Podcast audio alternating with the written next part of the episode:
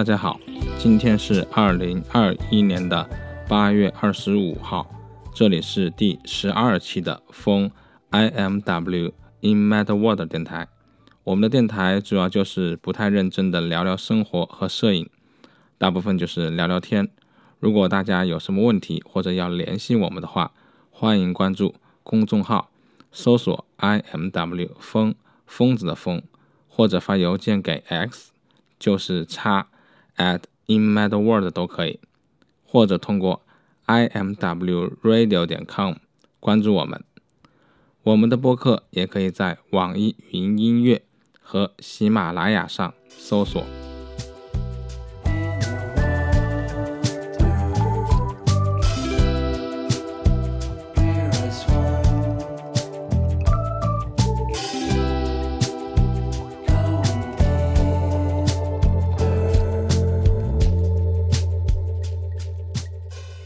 那么，因为最近比较闲，所以播客就可以稍微经常的更新一点。其实今天要聊的呢，是我最近看的一个画册，呃，梁承佑的一个最后的歌舞厅的一个阅读的一个感受。那么，其实我对看这个画册，我自己的感受还是蛮多的，就是我想要不要，就是再做一期 vlog。但是其实我自己会觉得，其实播客和 vlog 还是有非常不一样的感觉。因为我自己平时开车上下班，我经常会听播客，所以我会觉得听久了的一些播客，我会有一种主播一直陪伴着的感觉。而且我也觉得播客的内容很多时候它没有嗯那么大的一个时效性，就是感觉今天听两三年前的一些内容的话，我觉得。还是很有意义的，而 vlog 呢，会更像当下的内容，就感觉看一年前、两年前的内容的话，会有一种过时的感觉。所以我自己其实有时候还是蛮想和蛮喜欢去做播客，以一种这种方式去做沉淀的。所以我觉得我做播客的话，感觉也会稍微更用心一点吧。那么因为是播客嘛，所以大家也不太可能会去。呃，直接的去在这个媒体上面去看到图片，毕竟是一个收听的一个节目。呃，其实我自己去聊一个画册的话，我也不太会去从它的图片本身去聊。哦，这个图片是这个样子的，是这个颜色，然后是有这样的构图，会有这样的人物在这个地方，所以它是多么的好。其实和我之前很多。播客一样的，我会通过一些照片，或者通过呃我阅读的一个体验，然后去聊下，就是我自己生活中的很多和这个画册，或者说和这个摄影师能够产生共鸣的地方，然后让大家能够从我的生活中去感受到，或者说呃理解一些我对这些画册和摄影师的理解。因为有的时候，就像我之前也有一期播客也说过，就是其实我自己并不是很想去解读一些摄影师的作品，因为一方面我自己的阅历可能还不够，另外一方面呢，就是可能别人想表达的和我想说的，或者说和我想感受的也不太一样。而且从今天来看的话，就是不同的艺术作品其实。嗯，每个人都有自己的一种不同的解读，所以我尽量的还是不想去说它本质上应该是逻辑上理性的应该是什么样答案。我更喜欢去聊聊我自己的一个主观感受。那么说到最后的歌舞厅这样一本画册呢，其实我自己觉得还挺搞笑的，就是还非常的巧，就是其实我自己平时对于。呃，一些摄影师其实我自己是不太了解的，比如说梁承佑今天分享的，也是我最近才看到才知道的。可能很多听众会觉得，嗯，好像觉得有点土。其实我在经常在我的各种各样的媒体上面，我都会说，啊，我自己是一个非常土的人，就是我不会太掉书袋，或者说心中记下有什么十个、二十个、三十个摄影师，然后跟别人聊天的时候。去把这些摄影师拿出来一个一个说，嗯，我一般就是我知道了，我就看到了，然后就记住了。有的摄影师可能我自己也没有记住，所以就很多时候我自己也不记得他的名字和他的画册，所以我自己在这方面专业上面可能还是比较欠缺的。嗯，所以还是有点土。那么关于梁辰佑的这本《最后的歌舞厅》是怎么样去买到的呢？就是我觉得还是挺好玩的。就是其实我平时是怎么会去买画册呢？或者说了解摄影师呢？呃，我不太会通过，比如说《今日摄影》这本书，然后列下很多摄影师，然后我一个一个去看。有的时候我会去国外的一些画册的一些网站，会去看一下最近的推荐，或者说。呃，单纯的看这个画册的封面是不是我喜欢的一个类型？哎，我觉得这个颜色蛮好看，然后这个标题好像还蛮有意思的话，我自己可能就会觉得，嗯，我可以去买一本看一看。那么说很好玩的地方就是，其实一开始我去这样一个在线图书馆的时候，我想买的并不是这一本书，呃，我想买的是另外一本画册，但是今天我也不太记得是哪一本画册了。那么我想买的时候，呃，店主跟我说啊，这个没有现货，需要二十一天之后才能给我。然后当时我觉得还是会有点扫兴，但是我觉得我既然都已经要下单了嘛，那我大概有这几百块钱的预算买画册，我觉得我这样空手而归是不是不太好？所以我总想把这个钱给花出去。然后我看了一下，呃，这几本书里面好像。梁辰佑的这样一本《最后的歌舞厅》，它的封面还蛮好看的，所以我就问那一个老板，我说有没有这本书？他说有，那有现货可以现在给我发。那我想，那好吧，那我就买这本书了。所以在买这本书之前，其实我是不太知道梁辰佑的。但是我买了这本书之后呢，我觉得还是需要去写一下摄影评论，才能代表说我读这本书啊，毕竟没有买亏。毕竟一本画册要三四百块钱呢，如果只是看一些照片的话，没有什么理解的话呢，我觉得还是会有点亏。所以我现在买很多画册，我都会去做播客呀、vlog，或者说写一些文章。我觉得至少对我自己来说呢，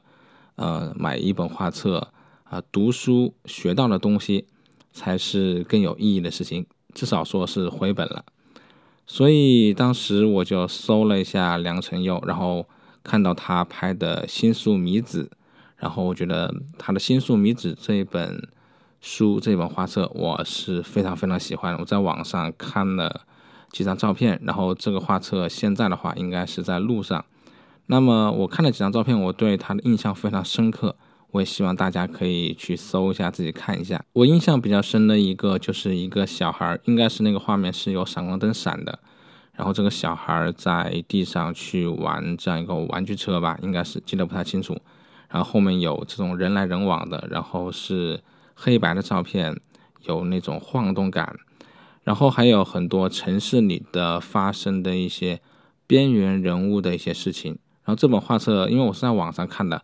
嗯，有这么几张照片，我就印象非常深刻。然后我觉得是真的点题了。新宿米子这样一个主题，所以呢，我觉得还是非常好看，拍的非常好，所以我自己就马上去下单了一本签名版的画册，然后寄过来。嗯，虽然没有亲手拿到新宿米子这样一本画册，但是在网上看的照片，我觉得还是啊非常有力量、有张力，可以打动我的。然后我觉得可以学到真的很多的东西，我也能感受到那种边缘人的生活状态，小孩的在那样一个环境里的一个状态，包括那样一张乌鸦的照片，我觉得都是非常非常扣题。新宿米子，特别是米子这样一个标题，所以当时我觉得还是蛮震惊。呃，在没有打开最后的歌舞厅的时候呢。我对这样一本画册，就是最后歌舞厅的这样一本画册，也是因为新宿米子的原因，我有了非常非常多的期待。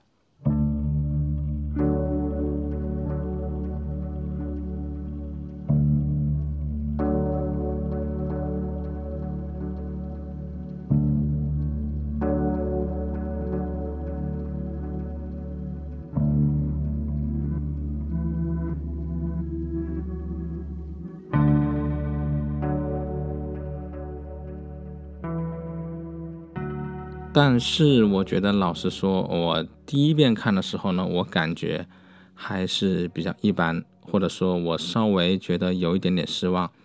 因为首先，我觉得在画质上面感觉比较一般，在拍摄上面呢，有很多人是闭眼的，有很多是模糊的，有很多是看不清楚面容的。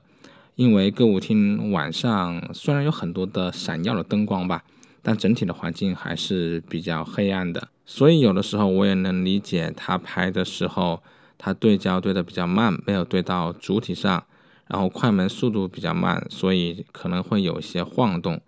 但是我也知道，就是说这样的照片，虽然它不能够代表它是不好的照片，但是在一开始我在翻看这个画册的时候，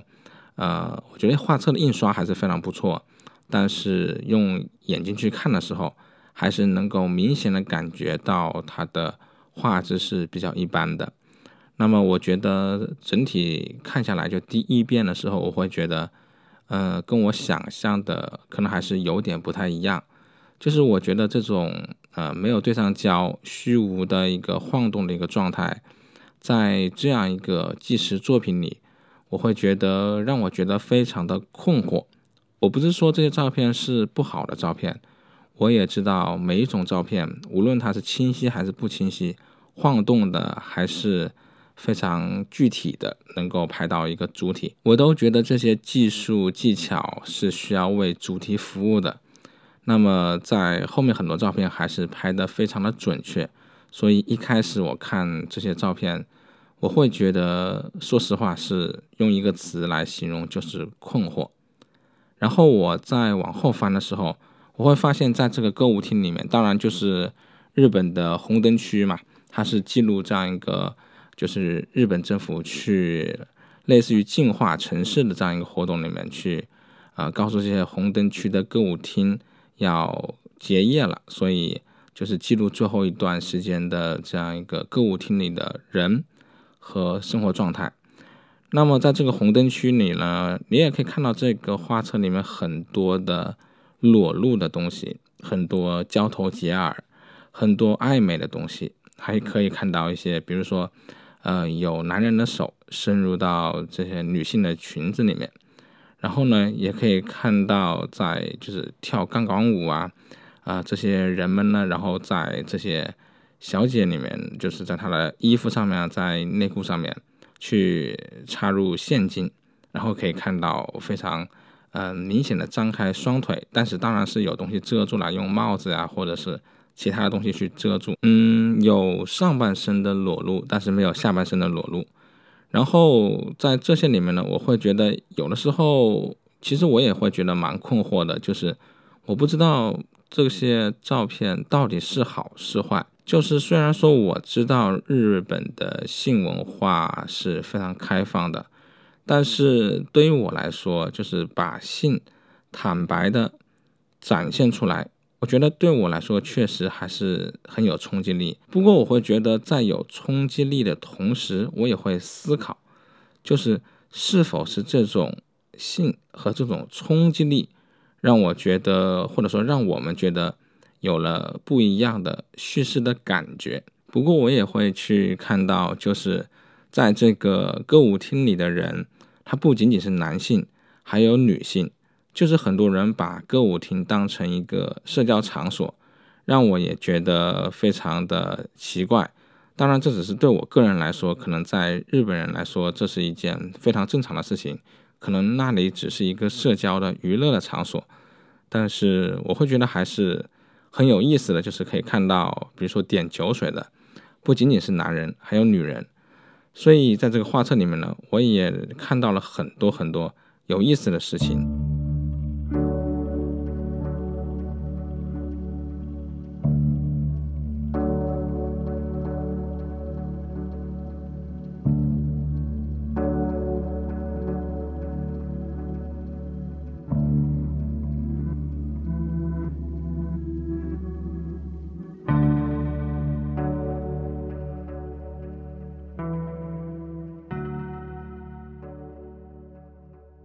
那么大概去聊了一下这本画册里的一些内容，其实我会觉得更感慨的是看纪录片这样一件事情，就是当我看完了这本画册之后呢，我会觉得有的时候会有点难以理解。我觉得对我来说，这些都是一些呃风俗店、红灯区里的一些照片。不知道为什么有人会觉得这是好的一个画册，或者说它是一个好的项目。当然，我自己觉得我有一个好的地方，就是我不太会。非常轻蔑的去否定一件事情，那么我觉得别人如果说它是好的事情的话呢，我会去稍微再去调查一下，就比如说调查这样一个摄影师，调查一个这样一个歌舞厅，调查一下时代背景，然后再去反过来再去看一下这个项目。那么与此同时呢，为了写这个摄影评论，我就去搜了这样一个呃歌舞厅的一个名字，然后在油管上面我搜了。呃，刚好有这么几部纪录片，然后有一部纪录片呢，就是我只看了一部，没有看其他两部，啊，就这么一部纪录片，刚好也是去拍摄了这样一本画册里面的同样的一个歌舞厅，然后也采访了呃一些同样的人，然后呢，这就是让我感受到一个啊非常大的一个震撼，也是我最近我经常有时候在线下，我去跟朋友聊，我觉得。呃，摄影其实已经，特别是纪实摄影，其实已经很没落了，就是没有意义，没有什么用。这导致我最近一段时间去街拍也没有什么动力。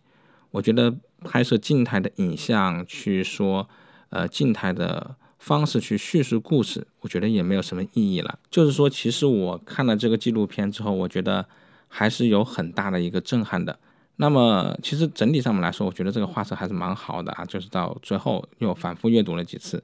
但是我觉得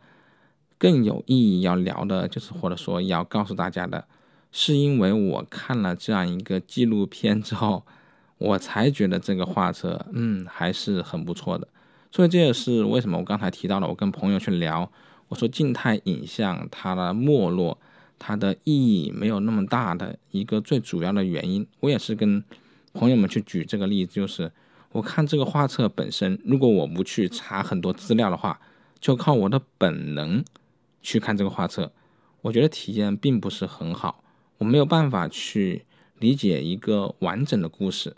看完了之后，我也不会有什么特殊的感情啊，就是一个异国的一个让我觉得非常抓眼球的一个啊现象发生了。我觉得日本的歌舞厅这样一个。呃，命题可能对我来说就是和泰国的人妖可能是一样的啊，猎奇，然后有裸露的啊，我觉得可能一开始就是这个样子。但是我看了纪录片了之后呢，我觉得比我想象的获得到了更多的信息。比如说这个店开了多少年，它里面老板又在里面工作了多少年，它里面的最受欢迎的一些女性可能都有六七十岁了。还有一些边缘人的挣扎，比如说我们可以看到，在纪录片里面可以看到这些非常欢乐的、非常迷乱的一种生活状态。你可以看到人、男人、女人，还有性，还有这种暴露，还有这种含蓄，也有很多含蓄。它也不是所有都是赤身裸体的那样的，嗯，有一种很淫迷的那种感觉。它还是有遮住的，还是有一种羞耻感的东西在里面。所有这些东西混在一起，你会觉得这些欢乐的背后是一种边缘人群的挣扎。然后后面你也可以看到对这个老板的采访，然后他说，因为这个新冠的原因，所以导致生意变得非常的差，然后这个地方的房租又非常的高，然后所以就是不得不要关掉这个店。然后你也可以看到有的就是在那里面工作的女性。他会提出一些意见，他会说，要不先裁员，裁员了之后呢，至少保证这样一个店能够活着。然后，如果这个肺炎过去了之后呢，很多人还可以再回来上班，大家可以接受一开始就是这段时间没有什么工资，但是保证店是活着的状态。一开始我会觉得好像是这些员工还比较关心这个店，和这个店是有感情的。当然，我也发现了，其实这些人确实是和这样一个歌舞厅是有感情的，但是更多的是，如果这个歌舞厅关闭了，那么他们很多人就再也找不到工作了。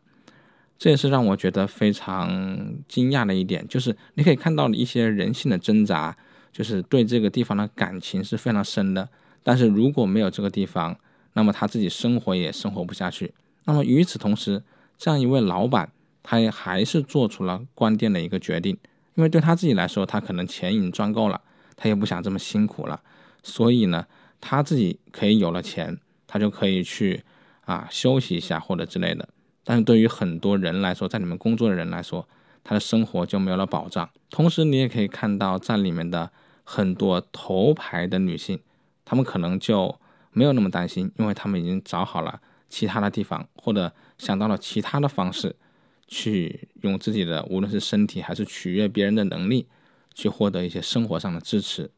总之，你可以看到很多不同人的一些不同的角度，还有不同的一种说话。然后去理解每个人他所处的立场，所以大家可以看到，就是从这个纪录片里面这后面这一段，我去跟大家讲的，包括人性，每个人的说话，和一开始我去看这个画册的时候，我的那些联想，可能是臆想，有些是我自己搜索的，这些东西相比起来，我觉得摄影的画册的静态的给我的这种感觉，是远远低于纪录片的信息含量。可能在这个画册上面，我看到了这个老板在哭泣，这些员工在哭泣，我可能会想，他们可能是不舍这个地方，或者是不舍得这几十年的这样一个店的一个存在。但是其实看纪录片，你就会发现很多东西不仅仅是感情上的不舍，我相信是有感情上的不舍，但是更多是因为生计而去更多的担忧。所以我相信大家也可以感受得到，就是纪录片。和摄影的一个画册相比，纪录片拥有了太多太多的信息量了。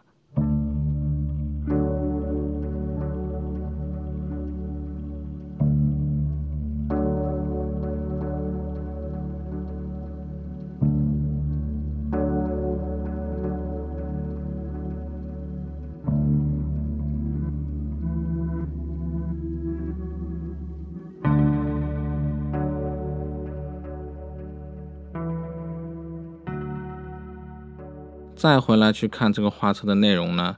你再去看这些裸露的、开放的、交头接耳的、暧昧的，还有很多人就是男性把手伸到女性的裙子里面，然后在这些内衣的边边上面去插入一些金钱。你这个时候再去看的话，你觉得可能会有一些呃性的一些诱惑，或者说性的一些冲动在里面。我觉得这个画面可能在十年、二十年前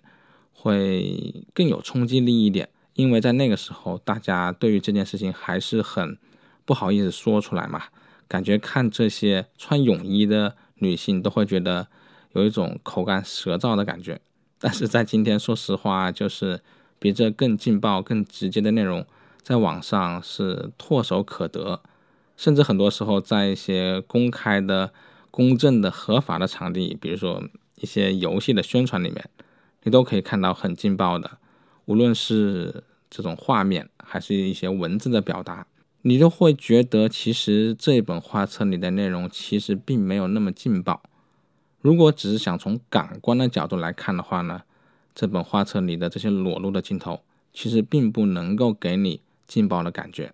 但是如果你没有看到纪录片的话，你也不会觉得这些肉体有一种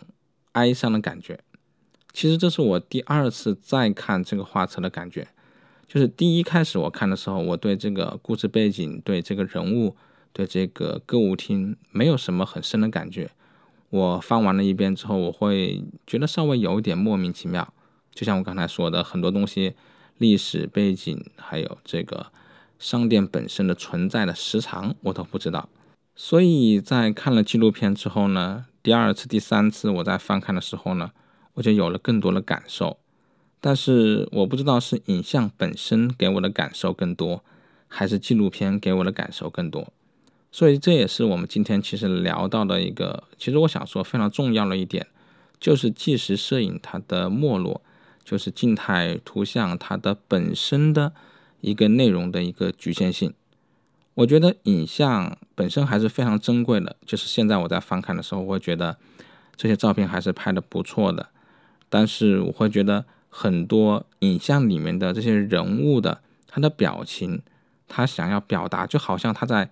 图片里面去低语，他在图片里面默默的在跟我说什么的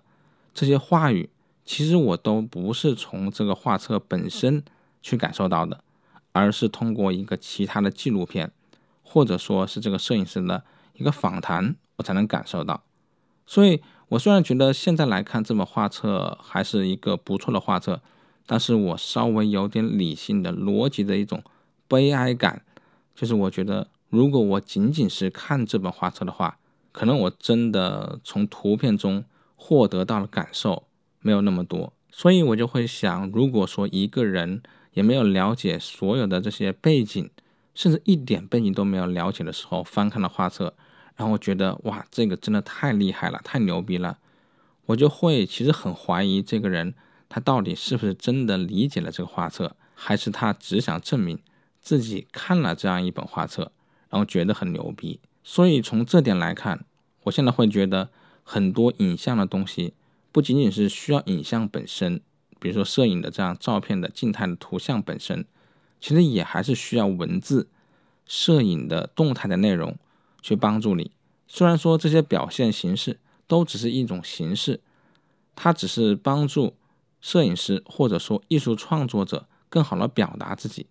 但有的时候我觉得不得不考虑这种媒介所承载的一个信息量。实话实说，这部纪录片给我带来的一种感动。要远远大于这本画册，但是我在看了这部纪录片之后，我再回头看画册，其实我也能够被画册去感动到。但是就像我说的，它的悲哀的点就在于，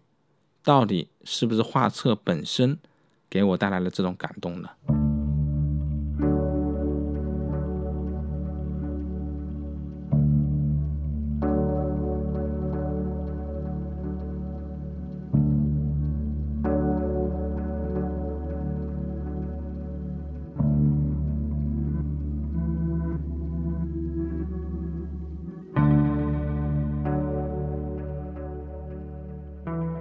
最后呢，我们再回到这本画册，在我看完了这个纪录片之后呢，会发现这本画册的编排还是很有意义的。一开始是相对来说比较开阔的场景，然后是很欢乐的一个场景，然后到中间有人交头接耳，然后会有一些裸体啊，会有一些暧昧的一些动作，还有一些关于性的压力的一些表现，然后又是一些欢乐的场景，慢慢的呢，就有一种。开会的一些记录的画面，然后会有些比较沉重的离别的这种画面。再看呢，就是这个歌舞厅里面这些装修被剥落下来的一些画面，然后你就能够感受到一种离别，然后一种沉重，还有和前面的那种欢乐的人的性的一种非常鲜明的对比。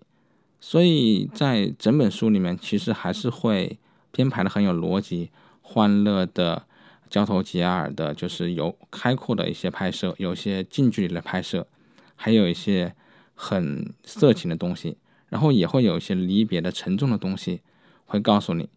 但是也是我反复的想强调，如果你只买了这本画册，你去看这些照片的话，很有可能在画册的最后，你是没有这种沉重感。因为他们是为了自己的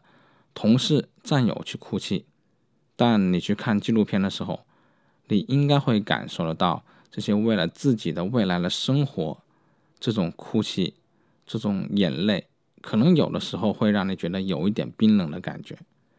所以从这个角度来说，我又可能要回到今天的主题，就是其实今天的主题并不是要聊最后的歌舞厅这件事情，而是要聊这种。静态的纪实摄影的局限性，我自己的感受真的非常非常的深，就是因为我看这本画册的时候，我对他的感觉一开始真的是可能没有那么好，但是我知道他是一个非常知名的摄影师，所以我会去更深的了解。同时，我又发现了这样一个纪录片，我又看了这个纪录片，我又得到了很多真实的人的对话，真实的人的感情。真实的歌舞厅的环境的记录，我再去看这样一本画册的时候，说实话，我确实是有一部分被打动了。所以这让我想到之前有朋友去聊天，我去送他们我的那本画册《失落的婚姻》，然后有的人就说，就是在网上看这个照片的内容的时候，其实并没有觉得有多打动，但是看到我出了那么多 vlog，然后聊天的时候也会聊到这本拍摄的过程和我自己的生活状态，然后他再拿到这本画册的时候再打开看，我里面还有一些文字，然后看了之后呢，会发现。还是觉得蛮打动的，很感动。然后我当时就说：“那是因为你很了解我，所以你觉得很感动。”而我那个朋友就说：“确实，这也是摄影非常重要的一部分。那个时候可能我还没有现在这么强的感受，但是今天我再去看的时候，我会发现，如果我没有对这个歌舞厅有全方位的、更多，比如说三百六十度的了解。”那么我对这本画册的一个感情，可能也没有那么的深，所以我必须得说，今天我看了纪录片，我查了很多这个歌舞厅的信息，我也查了这个摄影师他拍摄的内容，他对什么题材感兴趣，在了解了这所有的东西之后，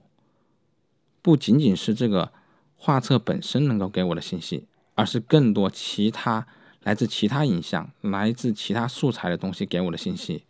让我觉得这本画册其实拍的还是蛮好的，它内容还是很不错的，也让我到最后看这个画册的时候，我也会觉得有些还是很沉重的感觉。所以这也是我们今天想要去跟大家聊的，就是静态的影像，可能我自己觉得已经走到了一个。尽头，也许我们承认他今天死在这里也好吧。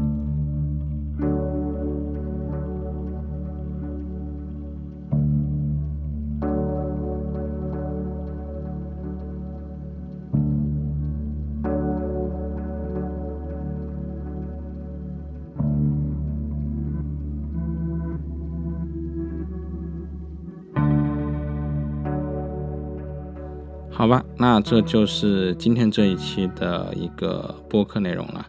那么今天是二零二一年的八月二十五号，这里是第十二期的风 I M W in Mad World 电台。我们的电台主要就是不太认真的聊聊生活和摄影，大部分就是聊聊天。如果大家有什么问题或者要联系我们的话呢，也欢迎关注公众号，搜索 I M W 风疯子的疯，或者发邮件给 X。就是叉 at inmadworld 都可以，或者通过 imwradio 点 com 关注我们。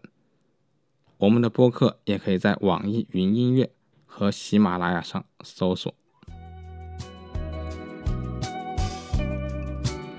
好吧，那么我们这一期的播客就聊到这里，那我们下一期再见，拜拜。